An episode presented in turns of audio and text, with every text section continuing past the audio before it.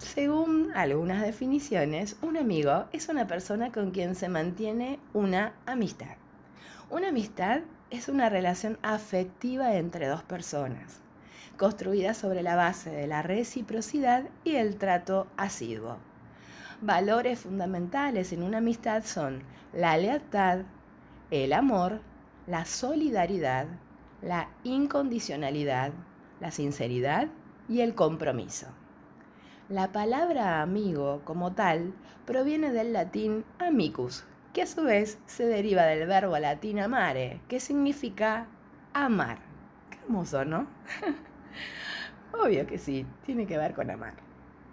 A diferencia del significado que tiene ser una familia, ¿no? que es un conjunto de ascendientes, descendientes y demás personas relacionadas entre sí por parentesco de sangre o legal.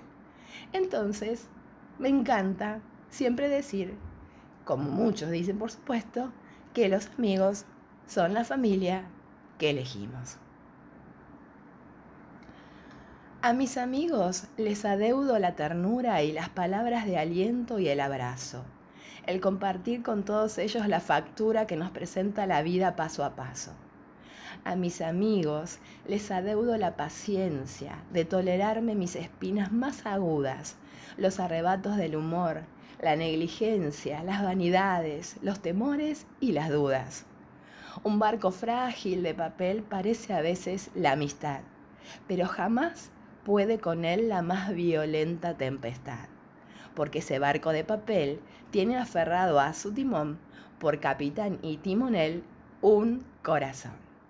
A mis amigos les adeudo algún enfado que perturbará sin querer nuestra armonía Sabemos todos que no puede ser pecado el discutir alguna vez por tonterías. A mis amigos legaré cuando me muera mi devoción en un acorde de guitarra. Y entre los versos olvidados de un poema, mi pobre alma incorregible de cigarra. Amigo mío, si esta copla, como el viento, a donde quieras escucharla, te reclama, serás plural porque lo exige el sentimiento cuando se llevan los amigos en el alma. Esta es una poesía de Alberto Cortés, una hermosa poesía diría, así que me parece ideal ir al corte, ¿no? A una pequeña pausa con esta hermosa poesía del exquisito Alberto Cortés. Regreso enseguida. Investigando un poco, ustedes saben que me gusta investigar sobre varios temas, sobre todo lo que tiene que ver con la ciencia aplicada, ¿no? La neurociencia también a diferentes temas que pongo siempre de relevancia en mi programa. Me encontré con dos eh, estudios que me parecieron súper relevantes para traerlos al cuaderno de Silvia.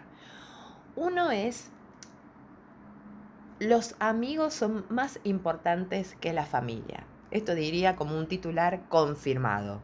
Los amigos son más importantes que la familia. Vacaciones, por ejemplo, es sinónimo de familia, de hermanos con los que ya no compartes el techo familiar, de cuñados, de suegras, de sobrinos escandalosos. 15 días de renovada cercanía en un apartamento pueden ser suficientes para crispar los nervios de cualquiera aunque la cosa cambia si esas dos semanas son compartidas con amigos. Porque aunque no son familia de sangre, sí son personas cercanas y lo más importante, elegidas por propia voluntad. Son la familia escogida. Y ahora hay un estudio que afirma eh, y evidencia esta importancia, afirmando que contar con un grupo cohesionado de amistades es beneficioso no solo para tener un ocio más pleno, sino para reforzar la salud y sortear problemas de todo tipo. El psicólogo y profesor de la Universidad Estatal de Michigan, William Chopik, es el firmante de las dos investigaciones. La primera se centró en analizar los perfiles de más de 250.000 personas de 100 países, preguntándoles sobre su autoestima, su grado de felicidad y analizando también su estado de salud. Las conclusiones fueron claras. Aquellas personas que vivían en entornos con fuertes lazos fraternales, tanto familiares como amistosos, contaban con una salud más resistente. Pero los que aportaban más importancia a los amigos que a los parientes se mostraban abiertamente más felices. Y lo que es más revelador, tenían cuadros clínicos más estables y contaban con mayores defensas frente a determinadas enfermedades. En el segundo estudio, Chopik realizó un seguimiento a más de 7.000 estadounidenses durante seis años tomando también datos sobre las fluctuaciones en sus cuadros clínicos y constatando finalmente que aquellas personas que buscan más apoyo en sus amigos que en sus familias quedan más alejados de enfermedades como la diabetes o los problemas cardiovasculares. Del mismo modo, el profesor descubrió que los que tenían unos grupos de amigos no demasiado estables y cuyos miembros eran generadores de tensión y no de apoyo, ojo con esto, ¿eh? tener amigos que son generadores de tensión y no de apoyo, corrían más peligro de desarrollar alguna de estas dolencias. ¿Cuál sería la conclusión general de este estudio o de estos estudios? Los amigos son en muchas ocasiones más importantes que la familia que viene impuesta desde la cuna. ¿Y cuáles son estos motivos? Según Chopik, con los amigos se lleva a cabo más actividades lúdicas, divertidas, gratificantes y eso revierte en un mejor estado de ánimo y por ende y a la larga de salud. Además, la sensación de libertad al haber podido elegir los compañeros de fatigas y la posibilidad de ser con ellos más honestos y transparentes sin temor a juicios de valor. Aportan un ingrediente de libertad que refuerza el bienestar. Acá me quedé pensando un poquito en esto, cuando dice que podemos ser más honestos y transparentes sin temor a juicios de valor, ¿no? La diferencia con la familia. Y esto es un, tema a tener en cuenta, porque, por ejemplo, qué sé yo, los padres pueden sentirse a veces muy celosos de los amigos, porque dicen, bueno, eh, ¿por qué eh, pasan más tiempo con los amigos? ¿Por qué si se lo dice un amigo lo, lo escucha, si se lo digo yo no, lo que fuere? Por supuesto, nosotros, la mirada de nuestros padres sobre nosotros, eh, habla de un par de temas. Uno que tiene con esto que dice Chopik, que es eh, los juicios de valor. Y por el otro lado, son parte de nuestra propia conformación de vida. ¿no? Entonces, cuando yo quedo eh, de alguna manera expuesto ante la familia, quedo expuesto, me, me vuelvo más vulnerable en ese punto.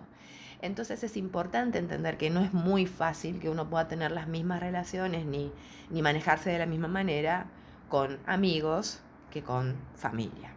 ¿no? Esto como para ponerlo de relevancia, porque me parece importante, sobre todo porque en las familias logro ver esto, ¿no? El tema de esta confrontación o estos celos entre la familia y los amigos. Bueno, para cerrar sobre este tema, con ello el científico eh, no pretende afirmar que las relaciones familiares no sean también un buen salvoconducto para evitar los problemas. Únicamente pretende poner de relieve que los amigos, aquellos con los que se comparte la vida por decisión personal, tienen unas herramientas más potentes para procurar la felicidad. Interesante, ¿no? Bueno, a mí particularmente me pareció muy interesante y quise traérselos para que también, como les digo siempre, desempolvemos las neuronas, que no todas las cosas sean tan superficiales, ¿no? Que a veces uno dice, hola, feliz día del amigo, bueno, este julio hay que juntarse y todo. No, no, vayamos un poquito más profundamente. Veamos los orígenes, veamos qué dice la psicología, qué dice la ciencia, por qué me siento como me siento con mis amigos, por qué me pasan las cosas que me pasan. Me parece que la reflexión, ustedes saben, ¿no? Que acá hay poesía y reflexiones para el alma.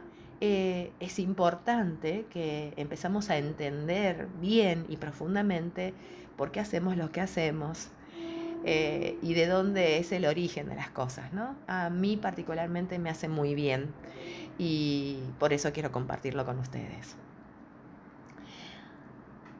Con tu puedo y con mi quiero, vamos juntos, compañero. Compañero te desvela la misma suerte que a mí. Prometiste y prometí encender esta candela, con tu puedo y con mi quiero, vamos juntos, compañero. La muerte mata y escucha, la vida viene después, la unidad que sirve es la que nos une en la lucha. Con tu puedo y con mi quiero, vamos juntos, compañero. La historia tañe sonora su lección como campana. Para gozar el mañana, hay que pelear el ahora. Con tu puedo y con mi quiero, vamos juntos, compañero. Ya no somos inocentes, ni en la mala ni en la buena, cada cual en su faena, porque en esto no hay suplentes. Con tu puedo y con mi quiero, vamos juntos, compañero. Algunos cantan victoria porque el pueblo paga vidas, pero esas muertes queridas van escribiendo la historia. Con tu puedo y con mi quiero, vamos juntos, compañero. Cierra este bloque con esta hermosa poesía de Mario Benedetti. Recordá que estás en RSC Radio Radio Social Comunicativa, siempre con la mejor música. Escucha, escucha cosas buenas. Les tengo un título para este bloque.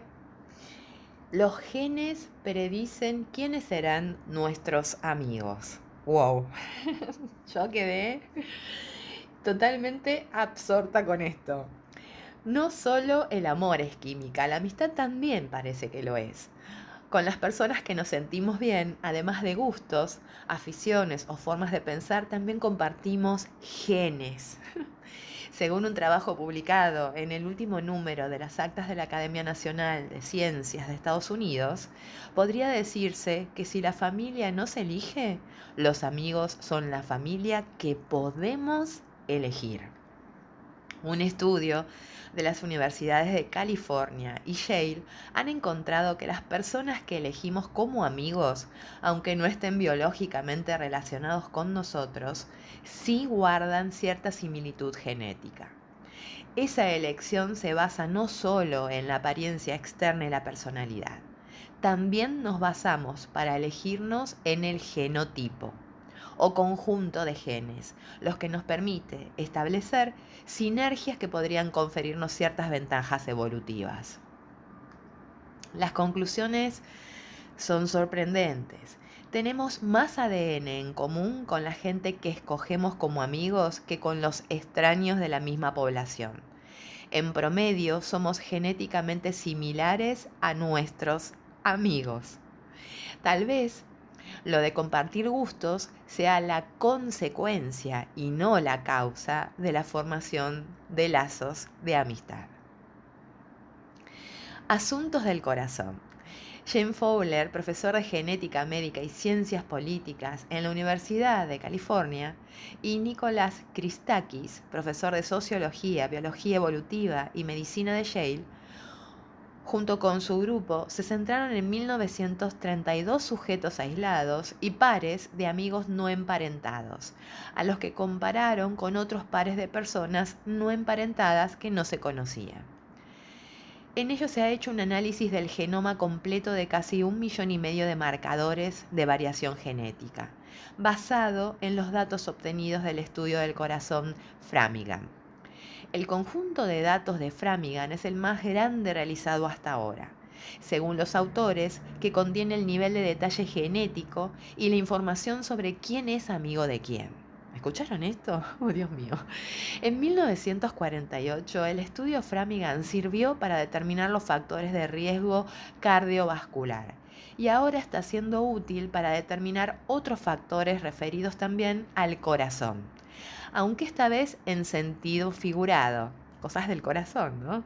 La elección de nuestros amigos, o mejor dicho, el grado de semejanza que tenemos con nuestros amigos.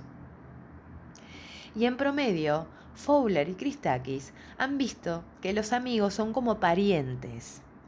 Eh, se podría decir que serían como parientes de cuarto grado genéticamente son como primos que comparten el cuarto abuelo. Sería como el tatara tatarabuelo.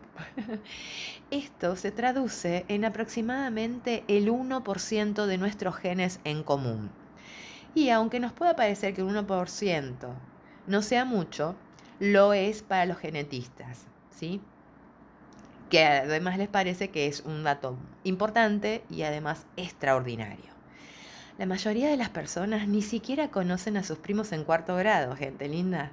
De alguna manera, entre una miriada de posibilidades, nos eh, arreglamos para seleccionar como amigos a aquellos que se parecen a nuestros familiares.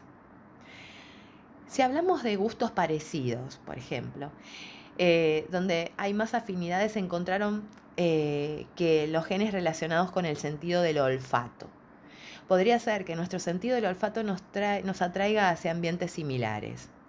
No es difícil imaginar que la gente a quien le gusta el olor del café, por ejemplo, pasen el rato en los cafés y allí se encuentren y se hagan amigos. Sin embargo, los investigadores sospechan que la atracción no es tan simple y hay otras razones aún desconocidas para seleccionar amigos por la afinidad frente a olores y sabores. Por el contrario, las mayores diferencias se encontraban en genes relacionados con el sistema inmunológico. Este caso es más interesante, porque relacionarse con gente complementaria en lugar de parecida podría hacer eh, que nosotros eh, seamos distintos en algunos aspectos y que esto traiga ventajas evolutivas. Relacionarse con personas resistentes a patógenos distintos a los que nosotros solemos vencer reduce la difusión, escuchen esto chicos, ¿eh? reduce la difusión de los microorganismos de ambos en el grupo. Aunque, como en el caso del olfato, se desconocen cómo somos capaces de hacer una selección que afecta a la, a la inmunidad.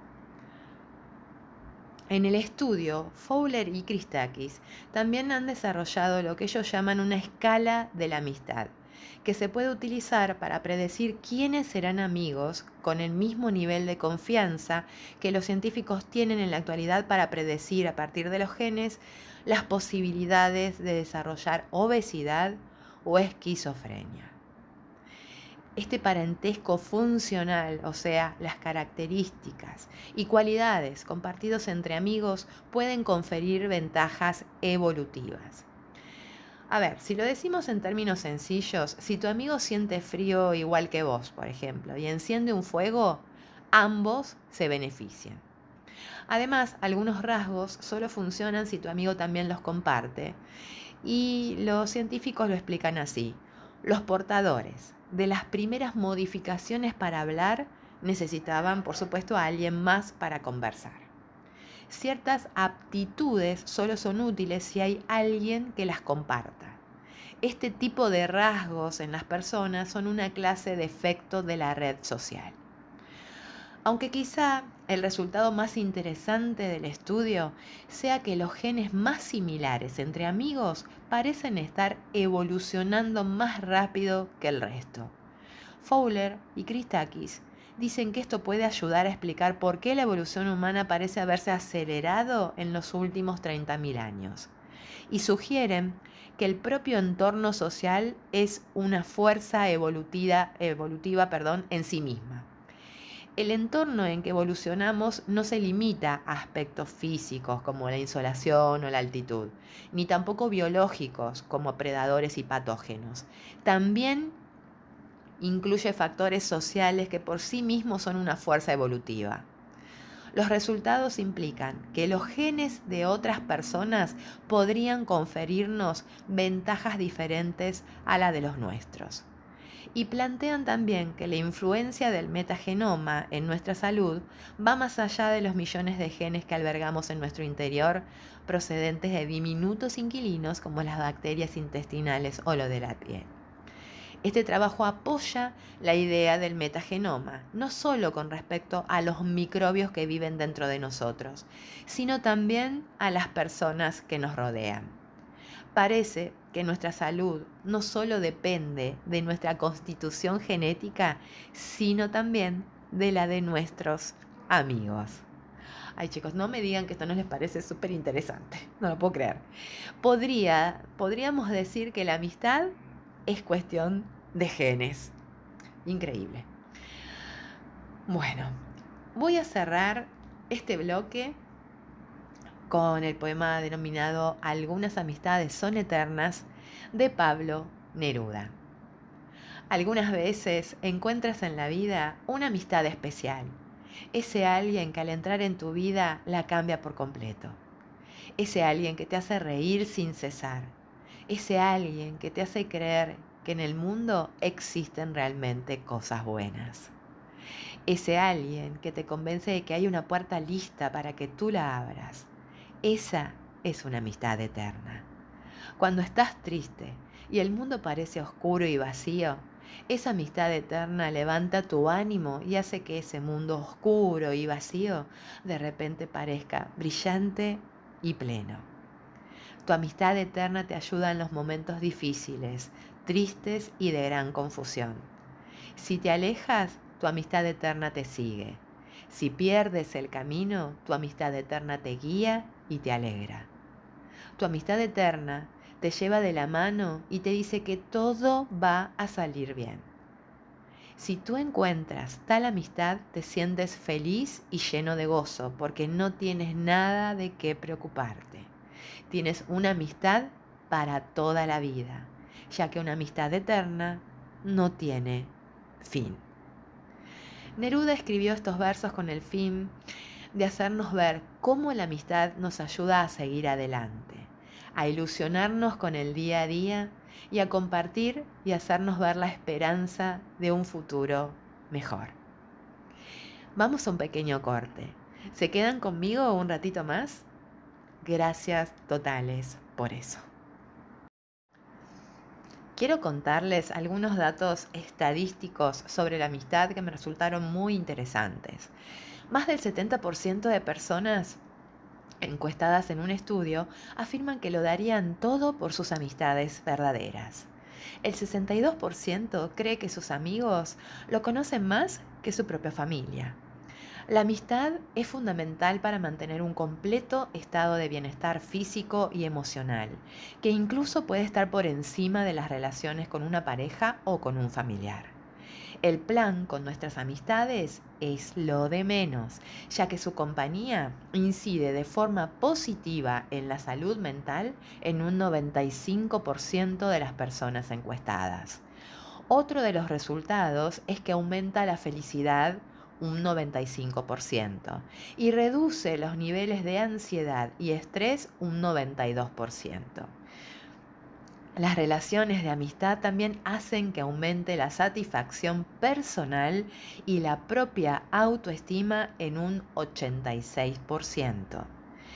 ¿Qué se valora en una amistad, según a quienes encuestaron? El respeto, un 70%, la confianza, un 83%, la honestidad, 62%, y la aceptación, 52%. Son valores fundamentales y para el 69%, que aunque estemos lejos o no veamos durante un largo tiempo, cuando nos encontramos parece que nunca nos hubiéramos separado. Qué lindo, ¿no? Bien, estos datos los traigo a colación precisamente para poder identificar si estamos frente a verdaderas amistades o estamos teniendo alguna relación tóxica dentro de estos vínculos de amistad. Si me pasa todo esto que dicen las encuestas, sobre todo qué es lo que se valora en una amistad, ¿no es cierto? Y repasamos estas cosas, nos van a ayudar un poquito a entender cómo son nuestras relaciones de amistad, a mejorarlas o por ahí buscar unas nuevas. Y si hablamos de buscar unas nuevas, les voy a incorporar algo de astrología en el programa de hoy. para si vamos a buscar algunas amistades nuevas para ver qué por ahí nos estaría conviniendo o no. ¿Cómo son los signos en la amistad? Se dice que Aries con luna en Virgo se convierte en el número uno de los amigos. Tenerlos de amigos es formar parte de lo más. Su carta de la suerte es el sacerdote. Eres el guía espiritual en la vida de tu grupo y le das tu impulso para ganar. Tauro. Con un amigo Tauro jamás te van a faltar momentos en donde comparten lo bueno, lo fino, lo mejor. Todo con paciencia y tranquilidad.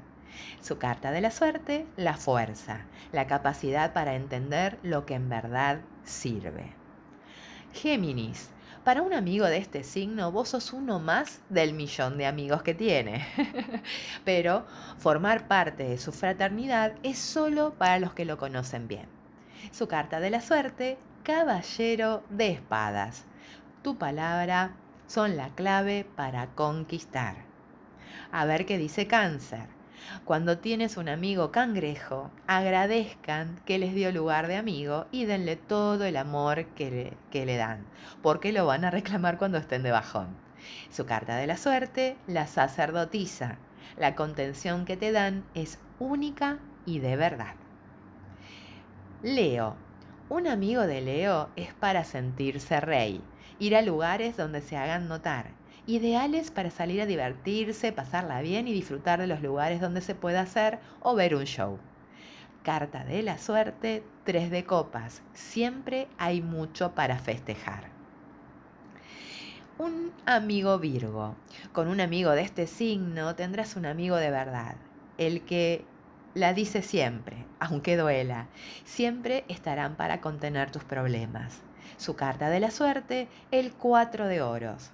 Tu amistad forma parte de su patrimonio. Libra. Un Libra puede ser amigo de todos. Esto me suena un poco a Géminis, un millón de amigos. Con su equidad y palabra justa saben ubicarse en el lugar que el otro necesita. Carta de la suerte, la diplomacia es su don. Lo que sea necesario para lograr armonía siempre te lo dará. Escorpio, a un amigo de Escorpio te conviene serle fiel, porque una vez que ellos se unen contigo, ni se les ocurra fallarles. Se lo harán recordar y pagar. Su carta de la suerte, 10 de copas. Te dan un lugar de familia en sus vidas. Seguimos con Sagitario. Con Luna en un signo de tierra, este día del amigo es para las aventuras y no las desventuras. Siempre arriba. Si lo ven mal, corran por ellos y acompáñenlos. Carta de la suerte, 9 de oros. Permitirse placeres y gustos es lo que se debe hoy. Capricornio, acá llegó, acá les está hablando una capricorniana de pura cepa. Aprende bien de un amigo de este signo, porque ellos saben si las personas que sirven y valen la pena. Si estás en su grupo, formas parte de la creme. Carta de la suerte, el carro. Avanzas con éxito junto con tu equipo. Acuario. Los acuarianos tienen un millón de amigos, otro más. Jamás te fallarán. Es importante en la vida tener mínimamente un par de amigos de acuario. Carta de la suerte, seis de bastos. Siempre festejos y laureles de éxito con ellos. Y finalizamos con Piscis. Un amigo pez te contiene las lágrimas y te da todo su amor para que cuenten con ellos. Eso sí, te celan como novia adolescente. Carta de la suerte, sota de copas. Te tienen atrapado entre sus manos con amor. Bien, para cerrar, les voy a recitar un poema de Julio Cortázar, Los amigos. En el tabaco, en el café, en el vino, al borde de la noche, se levantan como esas voces que a lo lejos cantan sin que se sepa qué por el camino. Livianamente, hermanos del destino, dioscuros, sombras pálidas, me espantan las moscas de los hábitos, me aguantan que siga a flote entre tanto remolino. Los muertos hablan más pero al oído, y los vivos son mano tibia y techo, suma de lo ganado y lo perdido. Así, un día, en la barca de la sombra, de tanta ausencia, abrigará mi pecho esta antigua ternura que los nombra. Precioso. Bien, con esto eh, llegamos al fin de este bloque. No se vayan, vuelvo enseguida para el cierre. Hemos llegado al final del programa con esta voz congestionada, con 38 de temperatura, tosiendo como loca entre corte y corte. Pero, como sabrán, los amigos se lo merecen todo. Toma mi mano, porque al calor de la tuya me siento a salvo. Cada vez que suspiro, en tu apretón me calmo, y desde el pozo te siento fuerte, jalando. Porque si ando deprisa, me sujetas despacio. Cada vez que me pierdo, tironeas mi brazo, y desde el mismo infierno al suelo me inclinas, rezando porque en las alegrías me sacude tu aplauso, cada vez que sonrío una caricia me gano, y en el cruzar de los dedos nos volvemos más cercanos. Toma mi mano, amiga, toma mi mano, hermano, prometo no soltarte nunca ni en un millón de años. Eres la otra familia que Dios me ha dado. Le dedico este poema especialmente a mis amigos en su día, esos seres maravillosos que mejoran mi vida de inimaginables formas. Katy, Gato, Ingrid, Laura, Lito, besos al cielo, Luigi, María, Moni, Nati, Sandra, Tami, Vale, Vicky, por orden alfabético para que no se me pongan celosos. Gracias por estar en los momentos más intensos, cuando vuelo por los aires de felicidad y cuando caigo al mismísimo infierno. Espero merecer su amor por siempre. Esto es el cuaderno de Silvia, poesía y reflexiones para tu alma. Te espero el próximo martes a las 20 horas, aquí por RSC Radio, escuchando siempre cosas buenas.